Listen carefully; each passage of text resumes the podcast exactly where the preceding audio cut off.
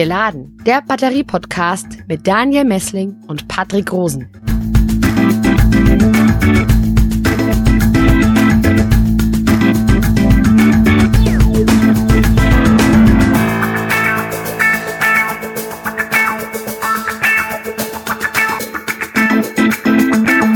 Herzlich willkommen hier aus dem Polis Exzellenzcluster in Ulm. Wir sind zusammen hier im Studio mit Herrn Professor Dr. Maximilian Fichtner. Heute sprechen wir, ja, wir spannen den großen Bogen der Batterieforschung, fangen an bei Lithium, sprechen dann über Kobalt und auch über Natrium-Ionen-Batterien. Herr Fichtner, Sie sind Professor für Festkörperchemie hier an der Universität Ulm. Sie sind Sprecher der Forschungsplattform Celeste. Sie sind darüber hinaus der Direktor des Helmholtz-Instituts in Ulm und Sie sind Sprecher von Exzellenzcluster Polis, wo wir hier sitzen.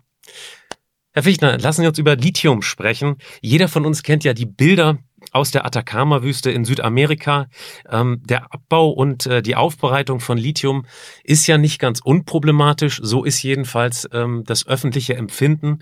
Ähm, ja, wie sieht denn die Herstellung von Lithium in Südamerika eigentlich generell aus? Also generell muss man sagen, Lithium wird auf verschiedene Arten und Weise hergestellt. Im Augenblick kommt interessanterweise der größte Teil gar nicht von dort, sondern er kommt aus dem Bergbau, äh, größtenteils aus Australien. Äh, in der Atacama-Wüste oder an diesem Atacama-Salzsee macht man das so, äh, dass man praktisch ein Loch in diese Salzkruste bohrt, die äh, den, den See überdeckt die sehr stabil ist, auf der man laufen und fahren kann. Äh, und dann wird das Salzwasser im Untergrund wird an die Oberfläche gepumpt und da hat man dann in das Salz so große Becken reingekratzt und dann, dann lässt man das Wasser einfach da rein und verdunsten.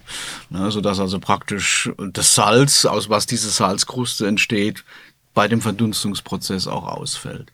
Äh, das geschieht durch die Sonne. Ähm, das heißt, da muss man gar nicht äh, dafür tun. Und ähm, je nachdem, wie viel Wasser da bereits verdunstet ist, fallen unterschiedliche Salze aus. Äh, also am Anfang ist dann zum Beispiel Kochsalz. Interessanterweise kriegen wir unser Streusalz auch von dort. Ja, das ist also auch von, aus der Ecke. Ähm, dann äh, fallen noch andere Salze aus und irgendwann auch mal Lithiumchlorid. Das ist also das, was wir eigentlich wollen. Ähm, und das ist dann so ein weißes, kristallines Material. Das wird dann, das sind halt wie Salzkörnchen, die, die werden dann zusammengekratzt auf so Haufen äh, ähm, äh, gerecht. Und dann ähm, werden die gewaschen. Und ähm, dafür braucht man Süßwasser.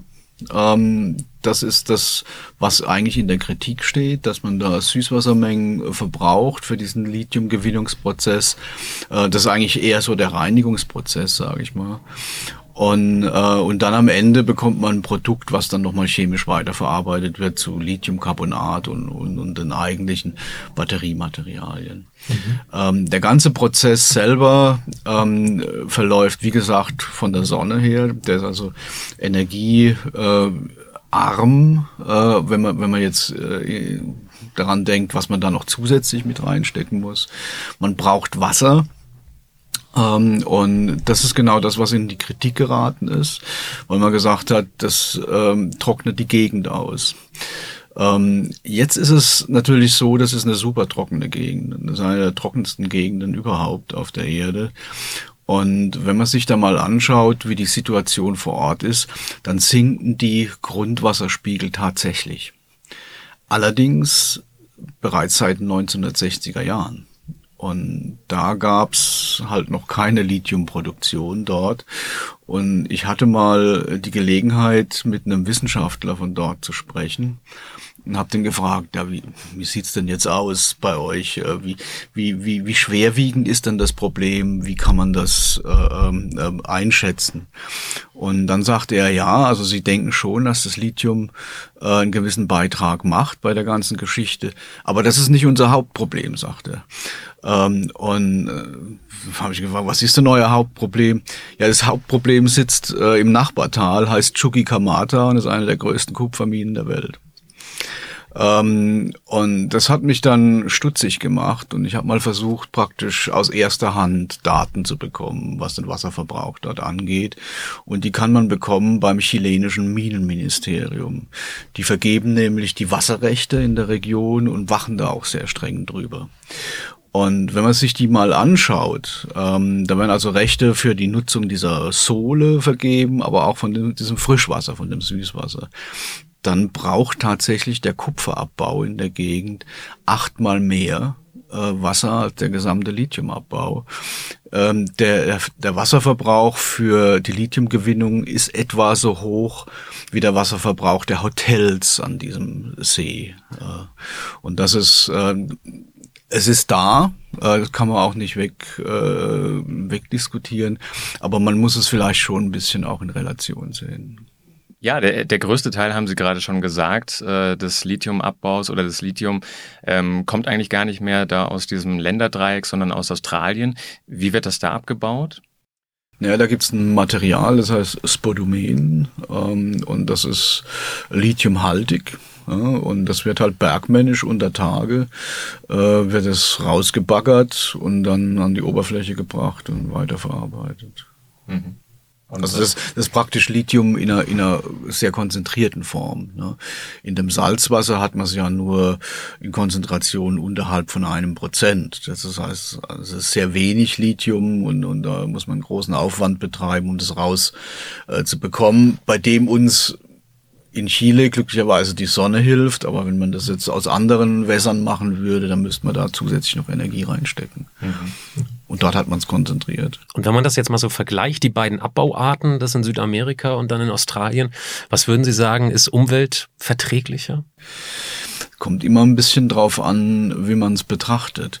Also ähm, ich sag mal, generell ist mir keine Technik zur Rohstoffgewinnung bekannt, bei der nicht auch in die Umwelt eingegriffen würde. Das gibt's nicht. Ja. Das heißt, wir, wir müssen uns, glaube ich, schon ein bisschen von der Vorstellung verabschieden, dass wir ein oder zwei Milliarden Kraftfahrzeuge auf die Straße bekommen ohne dass man dafür Rohstoffe abbauen muss. Das ist illusorisch, egal bei was. Ja.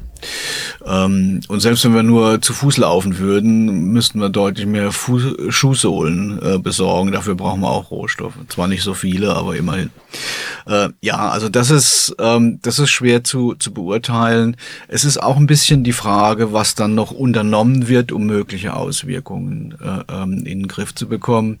Äh, in Chile macht man es tatsächlich so. Da hat dieses erwähnte Minenministerium hat großen Druck gemacht auf die Kupferhersteller. Und ähm, der, der größte BHP und auch die Firma Saldivar, die haben jetzt vor zwei Jahren haben sie praktisch die größte Meerwasserentsalzungsanlage Südamerikas unten am Pazifik äh, in Betrieb genommen und die schickt riesige Süßwassermengen oben an, nach, an den Salzsee, um praktisch den Wasserverbrauch zu kompensieren und, und die Aquifere zu entlasten.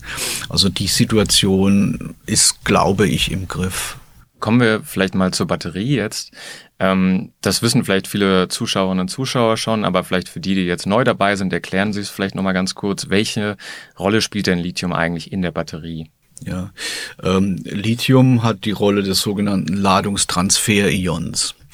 Ähm, das heißt, da ist also ein Ion, das ist also ein, ein äh, elektrisch geladenes Atom. Ähm, und das wandert in dem Falle zwischen den beiden Polen hin und her, dem Plus- und dem Minuspol. Und äh, tatsächlich kommt Ion aus dem Griechischen, heißt Ionos, äh, heißt Wanderer. Ne? Das ist also äh, eine, eine Ladung, die sich auf die Reise begibt. Und ähm, das Lithium äh, ist im geladenen Zustand der Batterie, ist es im Minuspol äh, gelagert. Ähm, da ist es dann auch zusammen mit den Ladungsträgern aus dem Stromkreis, den Elektronen, die sitzen dann so nah beisammen.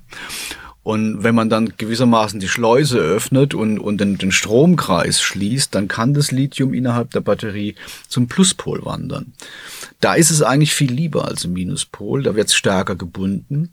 Das heißt, es geht von alleine der Vorgang und gleichzeitig wandern über den äußeren Stromkreis die negativen Ladungsträger, also die, die Elektronen mit. Und das ist der Strom, den wir dann aus der Batterie gewinnen. Das heißt, das Lithium hat die elementare Aufgabe, die Ladung in der Batterie von Geladen zu Entladen hin und her zu schaufeln.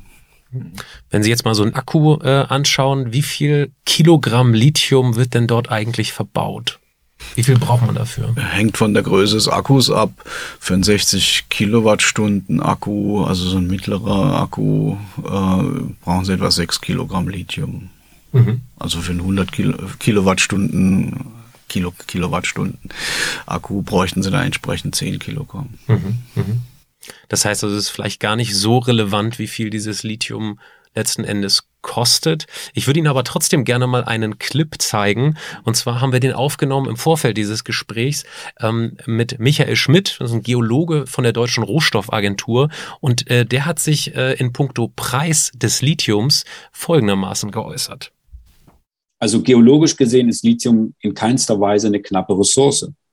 Ähm, es geht vielmehr darum, um um es etwas salopp auszudrücken, was bekommen wir zeitlich aus dem Boden heraus mit dem Blick auf den Nachfragehorizont 2025, 30, 35. Es ist also, es wird also eine Frage sein, wie schnell kann der Bergbau diese Nachfrage bedienen und dementsprechend Projekte umsetzen. Das ist der Hauptknackpunkt und dann, und damit bricht man es herunter auf das Thema, wer finanziert solche Projekte? Gibt es genug Geld im Markt? Wer nimmt es in die Hand? um mit diesem Weitblick eben diese Nachfrageszenarien bedienen zu können.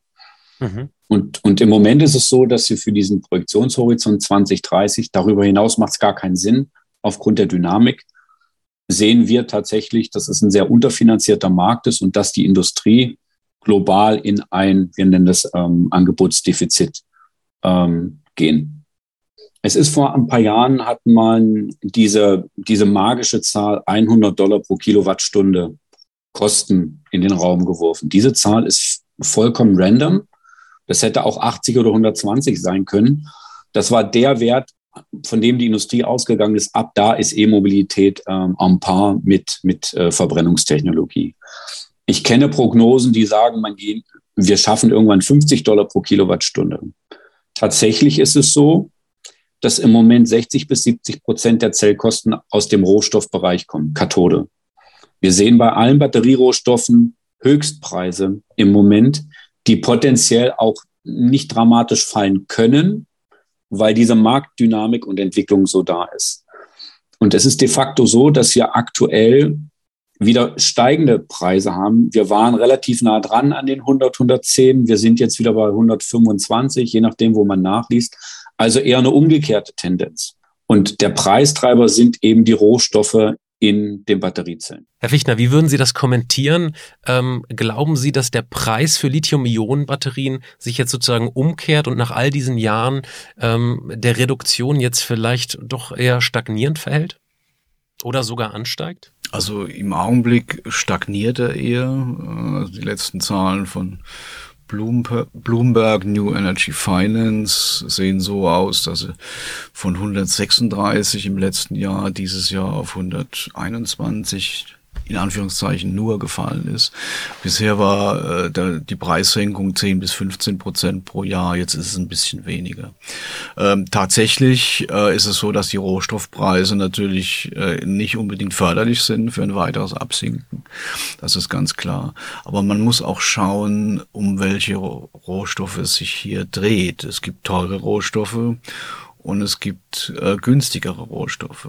Das Lithium ist ja, haben wir gerade gehört, vielleicht nur mit sechs, acht oder zehn Kilogramm in der Batterie überhaupt vertreten.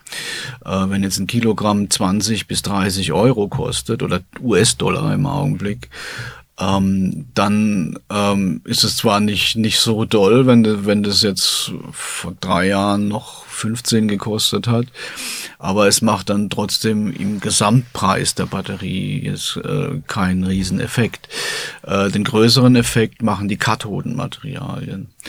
Und da sehen wir im Augenblick schon auch, dass gewisse Rohstoffe wie Kobalt äh, ähm, natürlich im Preis steigen. Aber umgekehrt ist es so, dass in den Batterien immer weniger Kobalt ähm, verbaut wird. Ja, und wir kommen dadurch in, in einen gegenläufigen Trend, wenn jetzt die zukünftigen Batteriematerialien wie bei Tesla äh, zum größten Teil aus Eisen äh, bestehen, Eisenphosphat, äh, da mache ich mir jetzt um die Rohstoffpreise nicht so viele Sorgen und der, die Materialien im Pluspol, in dieser sogenannten Kathode, die machen den Löwenanteil da, aus. Da kommen wir gleich drauf zu sprechen, auf diesen Pluspol und äh, das Kobalt. Lassen wir noch ganz kurz beim Lithium bleiben. Ähm, bei der Deutschen Rohstoffagentur sagt man mittlerweile, dass man alle Herkünfte von Lithium benötigt, sogar auch Vorkommen, die man in Deutschland fördern könnte.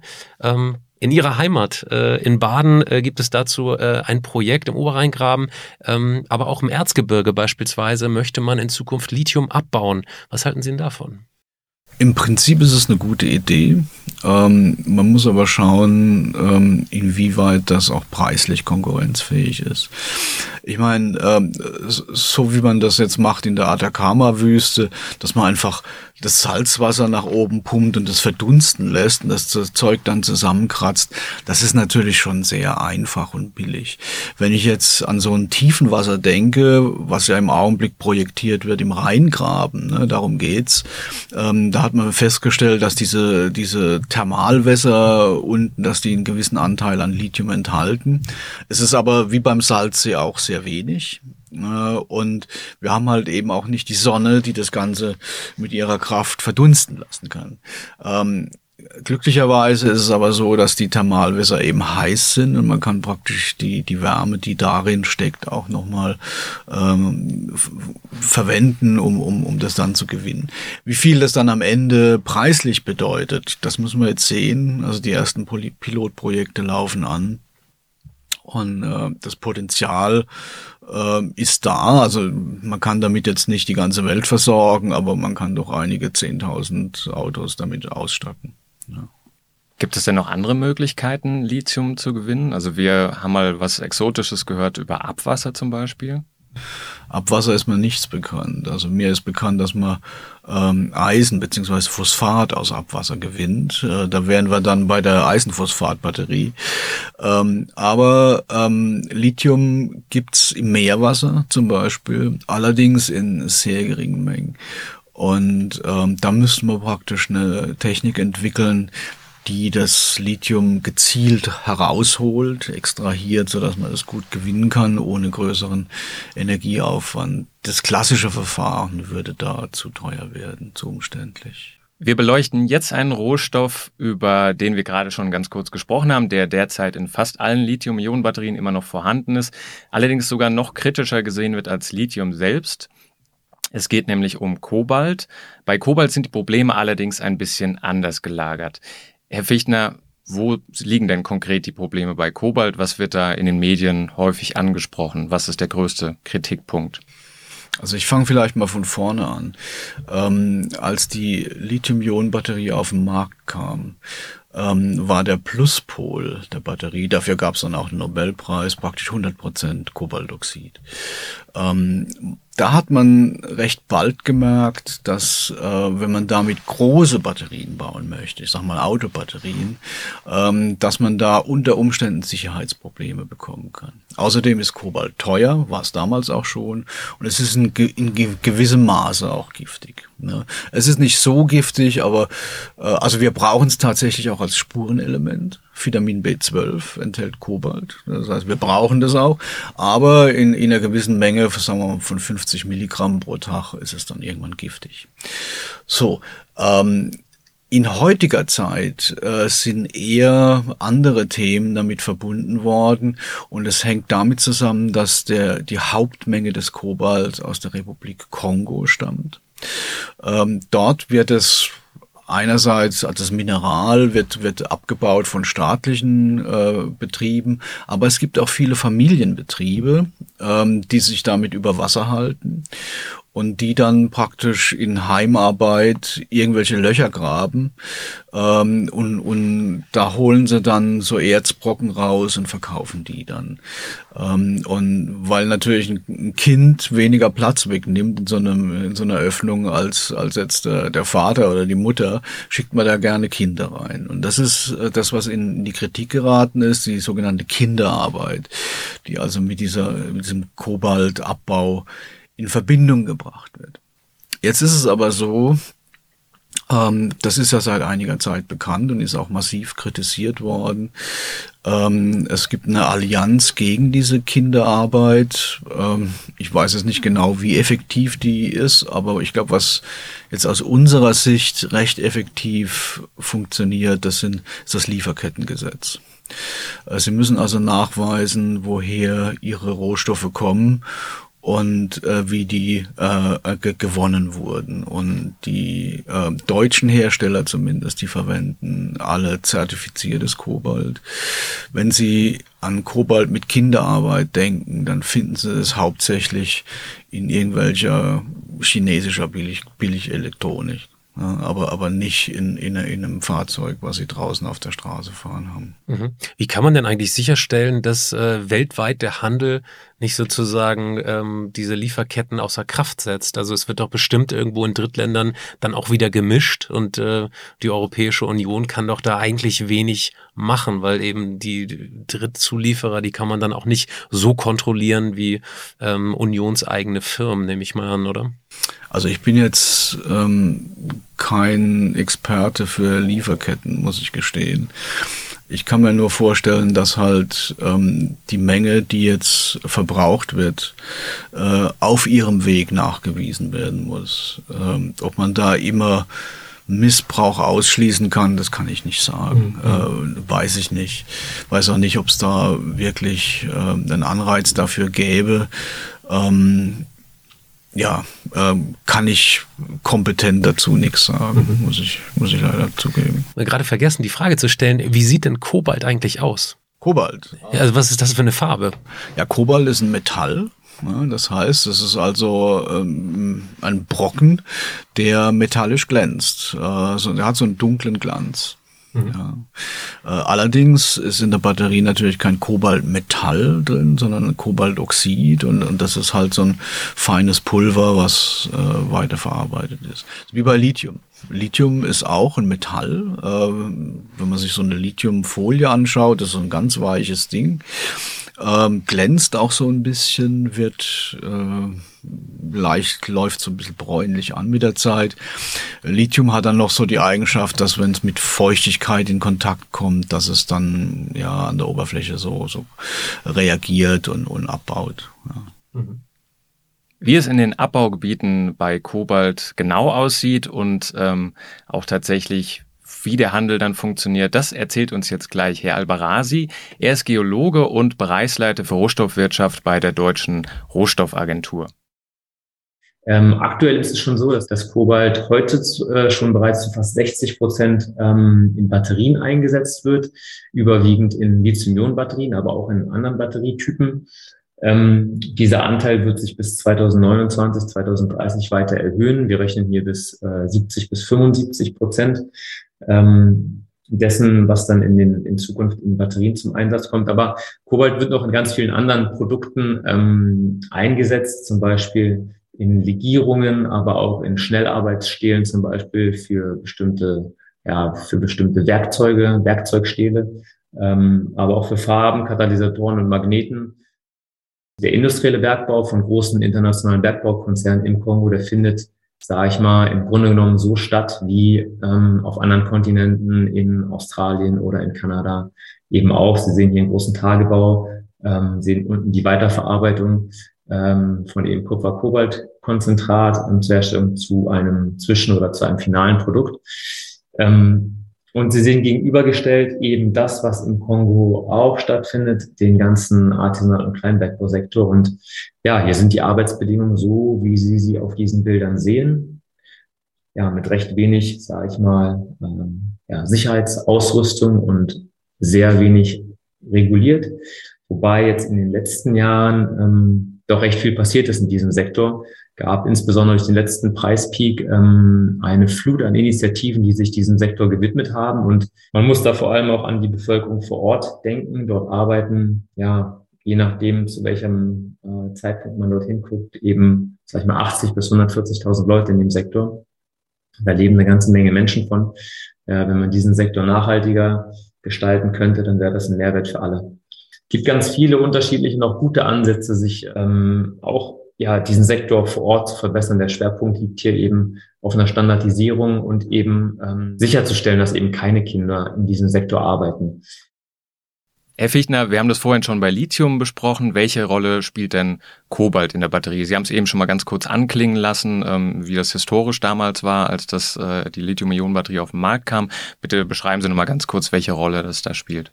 Ja, also wenn man in so eine Batterie reinschaut, äh, da hat man den Pluspol und den Minuspol. Das sind also zwei Materialien, ja, zwischen denen das Lithium über so eine Flüssigkeit, der sogenannte Elektrolyt, hin und her wandert. Und die Materialien, die kann man sich ein bisschen vorstellen wie so ein Regal. Ja, in, in dem das Lithium einsortiert wird auf beiden Seiten.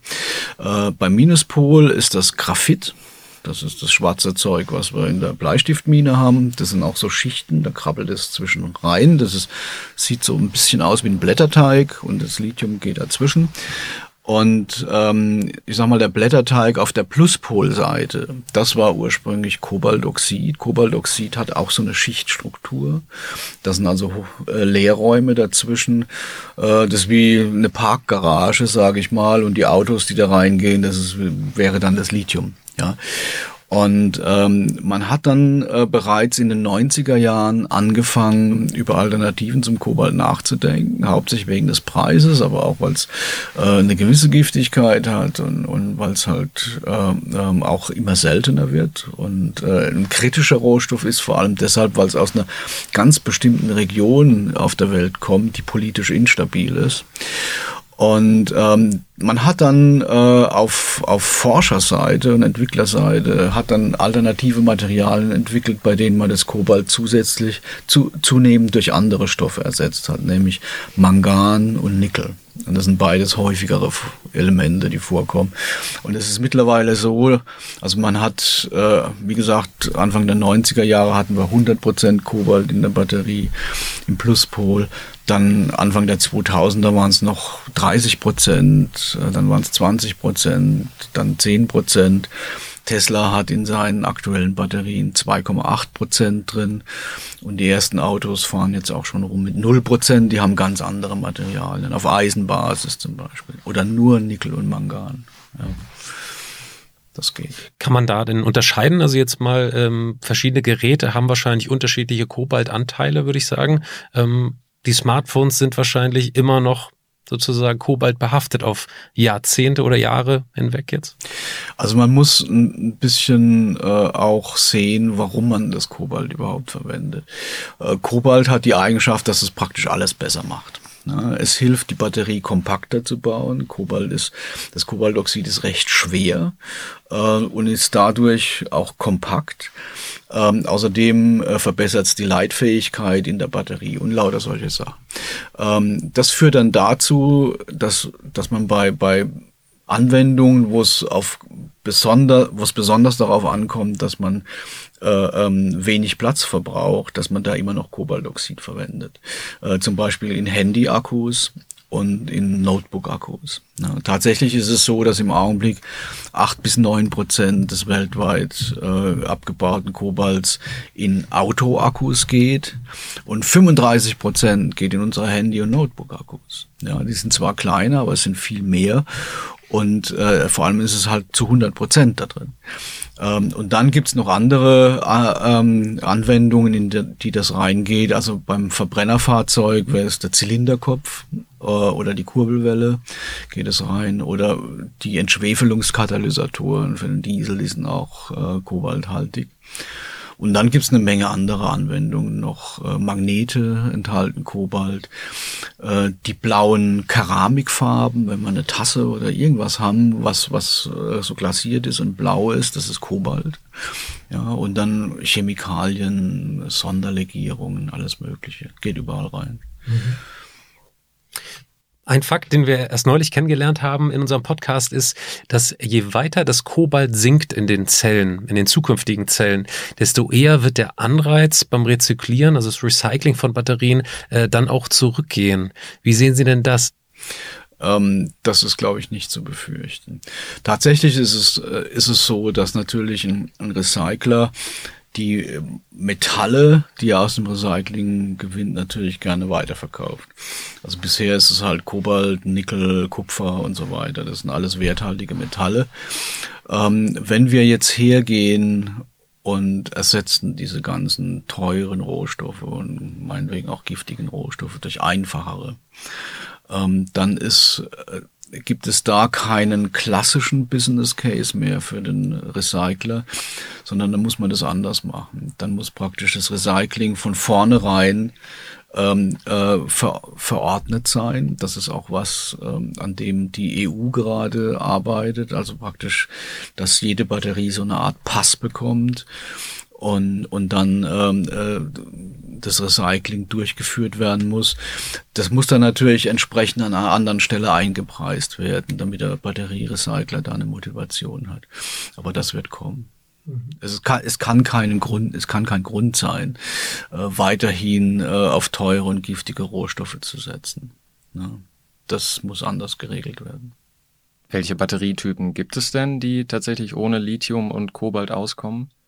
Also das Lithium ist ja, ich sag mal, im geladenen Zustand der Batterie ist das Lithium im Minuspol. Ne? Ähm, Im Pluspol, da sitzt eben dann das Kobalt oder was es in neuerer Zeit gibt, was, was sich stark am Verbreiten ist, ist das Eisenphosphat. Das hat ein bisschen anderen Speichermechanismus. Ähm, der Vorteil von Eisenphosphat ist, es ist unglaublich billig. Ja, das kann bergmännisch in großen Mengen abgebaut werden. Es ist ungiftig, also ich kann, kann mir das in Kaffee rühren. Äh, und es kann auch, es kann sogar aus Abwasser durch einfache Fällung gewonnen werden, weil im Abwasser Phosphat drin ist. Wenn ich dann Eisensalz reinschütte, dann fällt ein weißes Pulver aus. Und das ist Eisenphosphat. Also das kann man auf viele Arten und Weisen gewinnen. Es kostet nur einen Bruchteil, da waren wir wieder bei der Kostendiskussion, es kostet nur einen Bruchteil von den Nickel, Mangan, Kobalt äh, ähm, ja, und äh, kann entsprechend auch recycelt werden. Eine andere Linie ist, dass man äh, praktisch auf diese Schichtstrukturen setzt, so ausgehend von der ursprünglichen Kobaltoxidstruktur und man das Kobalt immer mehr ersetzt durch andere Metalle. Und es gibt äh, eben auch Metalle, die enthalten nur noch Nickel und Mangan. Auch da ist kein Kobalt mehr drin, das gibt's auch. Ähm, auf der anderen Elektrodenseite, auf dem Minuspol, ist im Augenblick dabei, die sogenannte Natrium-Ionen-Batterie äh, Furore zu machen, weil die zwar ein paar Nachteile hat gegenüber der Lithium-Ionen-Batterie nach heutiger Sicht, aber auch einige Vorteile. Ja, dann machen wir doch jetzt genau den thematischen Switch und sprechen drüber. Was macht denn eigentlich Natrium-Ionen-Batterien ähm, so attraktiv aus Nachhaltigkeitsgründen? Sind die Materialien. Ähm, also zum einen ist, ist Natrium ähm, ein Element, was einwertig ist, wie wir Chemiker sagen. Das heißt, es trägt eine einfache positive Ladung und kann damit im Prinzip die gleiche Aufgabe übernehmen wie Lithium. Das heißt, es kann in der Batterie hin und her wandern und kann die Ladung äh, von einem Pluspol zum Minuspol verschieben. Ähm, damit ersetzen wir schon mal das Lithium. Ähm, und dann ist es eben auch so, dass die Materialien, die mit dem äh, Natrium in Wechselwirkung stehen, ähm, andere sind. Die können aus deutlich häufiger vorkommenden, also keine sogenannten kritischen Rohstoffen bestehen. Ähm, während wir im Augenblick in der Lithium-Ionen-Batterie auch noch Nickel drin haben und, und auch Kobalt teilweise noch, ähm, brauchen wir es in der Natrium-Ionen-Batterie nicht mehr. Ähm, das sind dann Materialien, die bestehen dann entweder aus so einem eisenhaltigen Netzwerk oder, oder sie bestehen aus, aus Magnesium-Mangan-Verbindungen. Das sind also wirklich häufig vorkommende ungiftige ähm, Elemente. Und was zusätzlich noch dazu kommt, äh, diese ganzen Batteriematerialien, die werden ja als Paste äh, auf so eine Metallfolie gestrichen, den sogenannten Kollektor. Der ist bei der Lithium-Ionen-Batterie Minuspol ist der aus Kupfer. Und auch das brauchen wir nicht mehr. Wir können es in der Natrium-Ionen-Batterie, können wir das durch Aluminium ersetzen. Aluminium ist eines der häufigsten Elemente auf der Erde. Jetzt gibt's ja auch teilweise äh, sehr kuriose Batteriematerialien für die Natrium-Ionen-Batterien, also organische Elemente. Können Sie dazu was sagen? Naja, es gibt im Augenblick ein Material, was von der Firma CATL ähm, verwendet wird oder entwickelt wird. Das ist ähm, preußisch blau beziehungsweise preußisch weiß, wie man, wie man auch sagt. Ähm, das ist ähm, tatsächlich ist es der erste industriell hergestellte Farbstoff oder das erste hergestellte Farbstoffpigment. Das war im 19. Jahrhundert, hat man das schon gemacht. Und das ist eine Verbindung, die praktisch nur aus Eisen, aus Kohlenstoff und aus Stickstoff besteht. Ne? Und kann man leicht herstellen, das ist sehr billig, das ist offen für Natriumeinlagerungen und von daher sehr geeignet und auch sehr stabil. Mhm. Ja, ich wollte jetzt auch so ein bisschen darauf hinaus, wir hatten hier ähm, tatsächlich vor ein paar Jahren mal sehr, sehr viele Pressemeldungen zu der sogenannten Apfelbatterie. Da ging es um Apfelabfälle, aber ähm, ja zum Beispiel auch Erdnussschalen eignen sich ja ganz gut als negative Elektrode. Können Sie da kurz noch was dazu ja, sagen? Ähm, das ist auch so ein Unterschied zur Lithium-Ionen-Batterie. Bei der Lithium-Ionen-Batterie verwenden wir im Minuspol ähm, Graphit. Ne, das ist also auch ein kritischer Rohstoff tatsächlich, weil das meiste Graphit kommt aus China. Es ist nicht so, dass es jetzt wirklich knapp werden würde, aber man bezeichnet als kritischen Rohstoff auch einen Rohstoff, der aus einem politisch unklaren Land kommt. In dem Fall äh, wäre das dann China. Ähm, und ähm, das macht man bei der Natrium-Ionen-Batterie deshalb nicht, weil das Natrium sich da nicht so gut einlagern lässt. Ähm, und zwar mag es einfach nicht in diese Schichtstrukturen da reinkrabbeln, das macht es nicht so gut. Das ist also, muss ich vorstellen, dass da wieder so eine Blätterteigstruktur ist, wo das Natrium einfach äh, da nicht rein möchte. Äh, was aber geht, ist, wenn man diese Blätterteigstruktur so ein bisschen zerkrümelt äh, und dann hat das Natrium ganz viele Plätze, wo sich anlagert einlagern kann. Und wenn man das mit Kohlenstoff macht, dann ist das, nennt man das Ganze Hartkohlenstoff. Das ist also nicht mehr dieser weiche Graphit, den wir vom Bleistift her kennen, sondern sogenannter Hartkohlenstoff. Und den kann man aus ganz vielen Materialien herstellen. Äh, typischerweise aus, ja, Abfallstoffen aus der Nahrungsmittelindustrie, zum Beispiel Apfeltrester ist eine Möglichkeit, Erdnussschalen, Haselnussschalen, können Sie ganz viele Sachen machen. Wenn man jetzt die äh, Lithium-Ionen-Batterie äh, vergleicht mit der Natrium-Ionen-Batterie, was sind denn da so die größten Unterschiede? Also zunächst mal ist es so, dass Natrium deutlich größer ist als Lithium. Ja, das nimmt ein bisschen mehr Platz weg, es ist schwerer auch. Und die Packungsdichte äh, in dem Speichermaterial ist deshalb nicht so hoch. Im Klartext, ähm, die Natrium-Ionen-Batterie hat eine geringere Speicherdichte. Das heißt, um die gleiche Aufgabe zu erfüllen, muss die Batterie größer und schwerer sein. Ist ja schon erstmal komisch, weil CATL jetzt angekündigt hat, äh, Natrium-Ionen-Batterien zu produzieren. Das ist ja schon mal ein großer Nachteil, oder? Ähm, kommt drauf an, für was. Kommen wir gleich dazu. Ähm, der Punkt ist aber, äh, man muss schauen, welche Vorteile das auch äh, bietet. Und ähm, vor allem ist der Preis ein wichtiger Faktor und die Frage, wo man das einsetzt, ob man diese ultra hohen Speicherdichten überhaupt braucht. CRTL hat jetzt tatsächlich, das war ein riesen Paukenschlag im Juni, glaube ich, des Jahres, äh, haben die angekündigt, in die Massenproduktion von äh, Natrium-Ionen-Batterien einzusteigen. Und wenn das der weltgrößte Batteriehersteller so sagt, ähm, dann muss man das auch ernst nehmen. Ähm, was die vorhaben, ist als allererstes äh, mal die Bleibatterie zu ersetzen im Auto.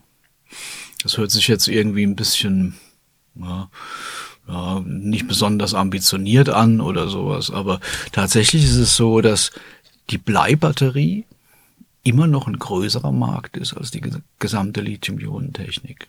Ja. Ähm, das ist äh, ein Umstand, der oft nicht bekannt ist. Das heißt, derjenige, der die Bleibatterie durch eine neue Technologie ersetzt, der hat ein riesiges Feld. Ja. Bisher hat man das auch mit Lithium-Ionen angedacht, aber die waren dann preislich nicht konkurrenzfähig. Ja, das, das Blei äh, profitiert davon, dass, dass es halt recycelt wird. Durch das Recyceln ist, ist, der, ist der Preis des Bleis vergleichsweise gering. Und da muss man dann schon dicke Bretter bohren, um da preislich drunter zu kommen. Ähm, CATL ist ganz offensichtlich der Meinung, dass man es mit der Natrium-Ionen-Batterie schaffen kann. Ähm, und da spielen noch zwei andere Faktoren eine Rolle. Das eine ist, die Natrium-Ionen-Batterie äh, ist recht schnell. Äh, lässt sich also das Natrium, obwohl es größer ist, ist es auch weicher. Das ist wie so ein, ich sag mal, wie so ein halb aufgeblasener Luftballon, der, der da irgendwie rein und raus geht in das Material. Der kann sich da so schnell so rein und wieder raus äh, quetschen. Ähm, das heißt, die Beladungsgeschwindigkeit ist hoch. Ähm, das ist ähm, schon mal ein ganz wichtiger Punkt. Und vor allem ist vor allem die Kaltstartfähigkeit äh, deutlich besser als bei der Lithium-Ionen-Batterie. Bei der Lithium-Ionen-Batterie haben sie mit dem gegenwärtigen Kathodenmaterial äh, etwa bei minus 20 Grad noch 70 Prozent Restkapazität. Ja, bei der Natrium-Ionen-Batterie sind es 90 Prozent. Das ist natürlich ein riesiger Unterschied. Das ist eine Sache. Dann wollen sie alle zwei und drei Räder damit ausstatten. Und dann äh, wollen sie in den Stationärbereich gehen und in den Fahrzeugbereich. Und im Fahrzeugbereich, da ist, haben wir auch wieder diese Situation, wo wir ein, beengte Platzverhältnisse haben. Und ähm, da können uns zwei Dinge weiterhelfen oder könnten der Natrium-Ionen-Batterie zwei Dinge weiterhelfen. Das eine ist, ist, dass sie zwar äh, von der sogenannten gravimetrischen Speicherkapazität deutlich geringer ist als die Lithium-Ionen-Batterie. Die ist leichter, da ist also mehr Energie pro Masse. Aber die volumetrische Energiedichte, also wie viel Energie in einem Volumen gepackt werden kann, die ist gar nicht mal so verschieden im Vergleich zu ihrem nächsten Counterpart auf der Lithium-Ionen-Seite mit dem Eisenphosphat. Ähm, und dadurch, dass bei diesem Ein- und Auslagern von dem, von dem Natrium in die Materialien auch weniger Wärme im Spiel ist, braucht die Batterie eine geringere Kühlung. Das heißt, ich kann die in einem äh, Batteriepack, kann ich die Zellen dichter packen. Und das heißt, wir haben auf Systemebene womöglich vielleicht gar keinen Nachteil. Hm. Vergleich zu einer Lithium-Eisenphosphat-Batterie. Mhm. Und, und dann wird's richtig spannend, weil die, die Rohstoffe für, für die Natrium-Ionen-Batterie sind halt deutlich billiger. Ähm, da gibt's unterschiedliche ähm, Aussagen dazu. In der Vergangenheit ist man davon ausgegangen, dass eine Natrium-Ionen-Batterie sich vom Preis her nicht viel unterscheiden wird. Ähm, CATL sagt jetzt, die Natrium-Ionen-Batterie kostet vielleicht nur die Hälfte mhm. von der Lithium-Ionen-Batterie und das ist natürlich ein, ein gewichtiges Wort auch. Wenn das tatsächlich der Fall wäre, wäre das ein Gamechanger und es würde auch, und das ist der nächste positive Effekt, die Situation auf der Rohstoffseite bei der Lithium-Ionen-Batterie entlasten. Mhm. Das heißt, die Batteriepreise bei der Lithium-Ionen-Batterie könnten dann auch wieder fallen mhm. weiter. An dieser Stelle möchte ich Ihnen ein kleines Zitat einspielen, und zwar von Ihrem Vorgänger, äh, der ehemalige Direktor des Helmholtz-Instituts, Stefano Passerini. Der sagt, ähm, dass die Markteinführung der Natrium-Ionen-Batterie durchaus am Preis des Lithiums abhängt. It's, it, it will be the price, but not the price of sodium ion, but rather the price, the cost of lithium ion batteries. Okay, when when lithium ion batteries will increase again in cost, then sodium ion batteries will become competitive from the cost point of view, which is not uh, true now, right now. Okay. Um, I mean, in general, sodium ion batteries are presented as cheaper and uh, more environmentally friendly than lithium ion for the more environmentally friendly, I agree. I mean, everybody agrees because there is no need of using copper at the negative electrode. For the negative electrode active material, we can use bio waste rather than graphite, which can either be mined or made by uh, synthetic graphite is made by burning uh, oil products. Um, but regarding the cost, uh, being uh, the sodium ion materials less performing than the lithium ion materials, we need more materials in general, and this is actually uh, leading the present co- the cost of sodium ion batteries above that of lithium ion batteries now. Uh, when the lithium ion batteries will go up in price, then sodium ion will find their position in the market. Also die Natrium-Ionen-Batterie wird ihre Position im Markt finden. Gehen Sie ähm, anders als jetzt vielleicht Herr Passerini davon aus, ähm, dass diese Natrium-Ionen-Batterien preislich deutlich unter der Lithium-Ionen-Batterie liegen werden? Das kann ich selber nicht beurteilen, weil wir haben noch keine massenproduzierte Natrium-Ionen-Batterie auf dem Markt. Ähm, also das ist was, das würde ich auf alle Fälle mal abwarten. Ähm, von den verwendeten Rohstoffen, den Elementen haben wir durchaus ein Einsparungspotenzial. Allein das, Kup das Kupfer, was in, als Kollektor in der Anode drin ist, ist ein gewichtiger Preisanteil äh, bei, bei der Lithium-Ionen-Batterie. Das würde man durch eine ich sag mal, äh, durch eine Haushaltsfolie aus Aluminium ersetzen. Ähm, das würde also deutlich runtergehen. Und auch die verwendeten Rohstoffe, wie das ähm, preußisch blau oder preußisch weiß, das ist ja nur Eisen mit ein bisschen Organik drin. Ähm, da kann man schon erwarten, dass es runtergeht. Also insofern, ich, ich verstehe die, die Skepsis, dass man da sagt, ähm, das ist möglicherweise gar nicht genau äh, ähm, äh, oder es ist vielleicht eher vergleichbar vom Preis her und gar nicht so viel besser, das, die, das Natrium-Ionen-Konzept. Aber das sind auch Untersuchungen, die vor ein paar Jahren gemacht wurden. Und wir haben ja erlebt, wie schnell sich das alles ändert. Ja, eben gerade haben Sie noch gesagt, äh, die, der Preis von der Lithium-Ionen-Batterie hängt gar nicht so sehr vom Lithium fest, oder an dem, an ja, dem Rohstoff. Wie ist das bei der Natrium-Ionen-Batterie? Naja, bei der Natrium-Ionen-Batterie ist es natürlich so, dass der Counterpart des Lithiums, das Natrium, von vornherein schon mal deutlich billiger ist. Ja, äh, ich glaube, das sind eher andere Faktoren, die halt in der, in der Batterie noch äh, eine Rolle spielen. Das ist halt das Kathodenmaterial, äh, ist ein gewichtiger Preisfaktor, der Elektrolyt, irgendwelche Zusatzstoffe und so weiter. Und da würde ich einfach sagen, da tut man sicher gut dran, wenn man da alle ein bis zwei Jahre mal die aktuelle Datenlage überprüft. Aus meiner Sicht wird es noch deutlich günstiger. Erwarten Sie, dass da andere Produzenten jetzt auch nachziehen? Dass es jetzt äh, so eine ja so einen richtigen Wettlauf noch gibt? Auf jeden Fall. Ähm, also Tatsache ist ja, dass die, die Natrium-Ionen-Batterie, die gab es ja vor CATL schon auf dem Markt. Ähm, die Firma Faradion in äh, Großbritannien hat die ja letztes Jahr schon auf, auf den Markt gebracht. Es gibt ta tatsächlich in China auch äh, eine Firma, China, also High-NA, ähm, die auch schon für kleine Autos Natrium-Ionen-Batterie äh, produziert. Das kennt man hier halt nicht, weil, weil die hier nicht angeboten werden. Ähm, aber jetzt ist natürlich klar, ähm, da gibt's äh, ein riesiges Interesse auf einmal, weil man halt auch sieht, dass auf, auf Systemebene äh, die Natrium-Ionen-Batterie möglicherweise gar nicht so viel schlechter ist. Also man muss sich das so vorstellen. Ähm, wir wollen ja letzten Endes wollen wir ein Fahrzeug haben, ähm, mit dem wir eine bestimmte Reichweite haben, sagen wir mal vier oder 500 Kilometer. Und es soll schnell beladbar sein, es soll bei tiefen Temperaturen gut funktionieren, es soll nicht teuer sein. Ja.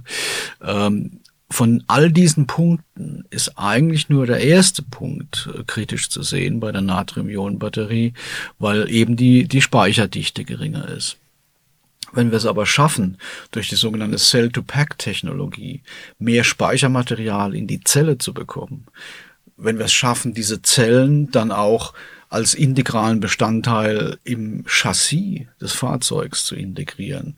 Wenn wir, wenn wir es schaffen, die Zellen konstruktionsmäßig vom Design her dichter zu packen äh, in, in dem, dem eigentlichen Wanne, in der die, die, dieses Batteriepack aufgebaut wird, ähm, dann ist auf einmal die Natrium-Ionen-Batterie in der Gegend von der Lithium-Ionen, äh, Lithium-Ionen-Eisenphosphat-Batterie äh, und äh, könnte konkurrenzfähig sein. Ich halte das für nicht ausgeschlossen. Ich glaube, dass wir in zehn Jahren ganz anders über die Sachen diskutieren als heute. Mhm.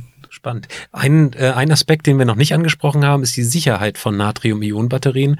Ähm, wie verhält sich das ähm, jetzt im Vergleich zum Beispiel zu dem E-Auto-Akku von, von unserem Institut beispielsweise? Ist das sicherer oder?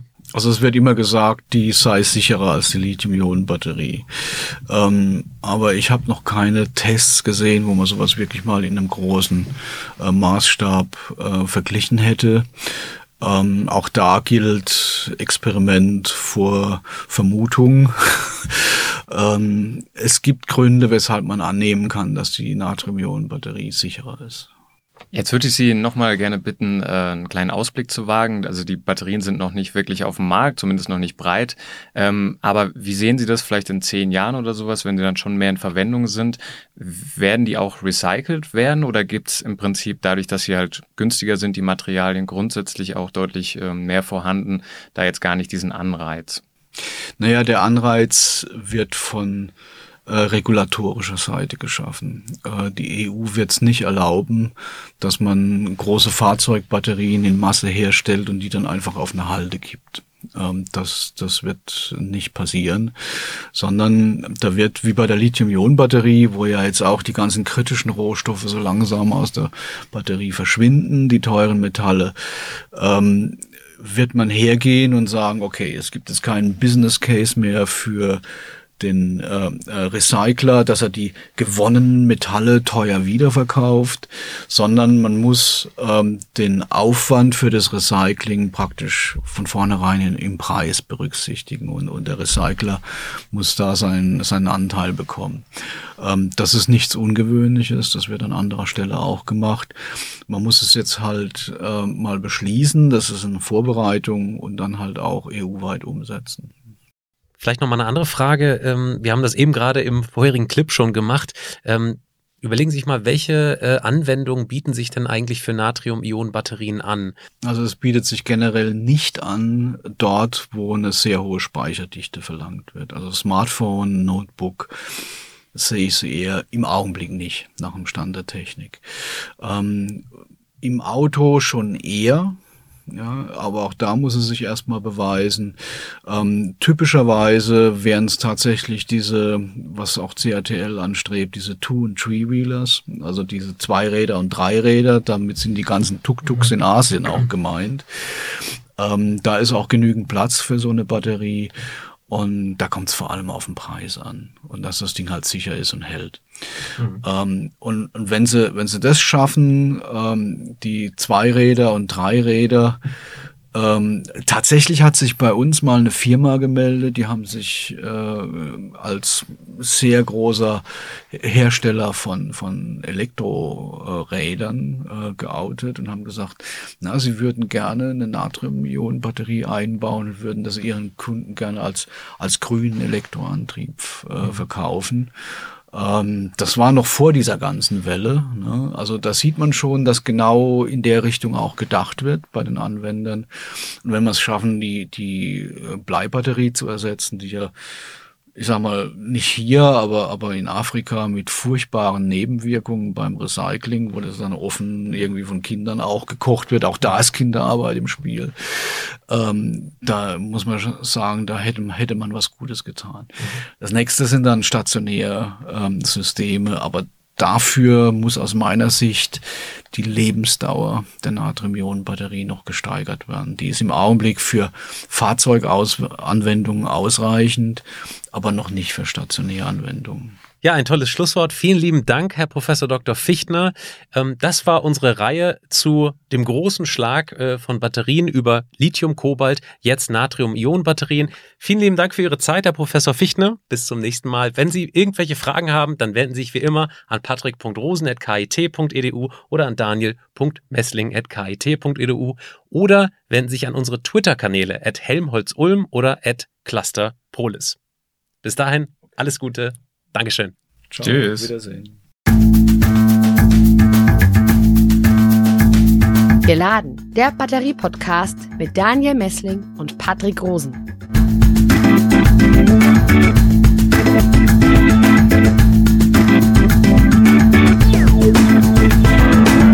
Dieser Podcast wurde produziert vom Center for Electrochemical Energy Storage Ulm und Karlsruhe, kurz Celeste einer Forschungsplattform des Karlsruher Instituts für Technologie, der Universität Ulm und des Zentrums für Sonnenenergie und Wasserstoffforschung Baden-Württemberg.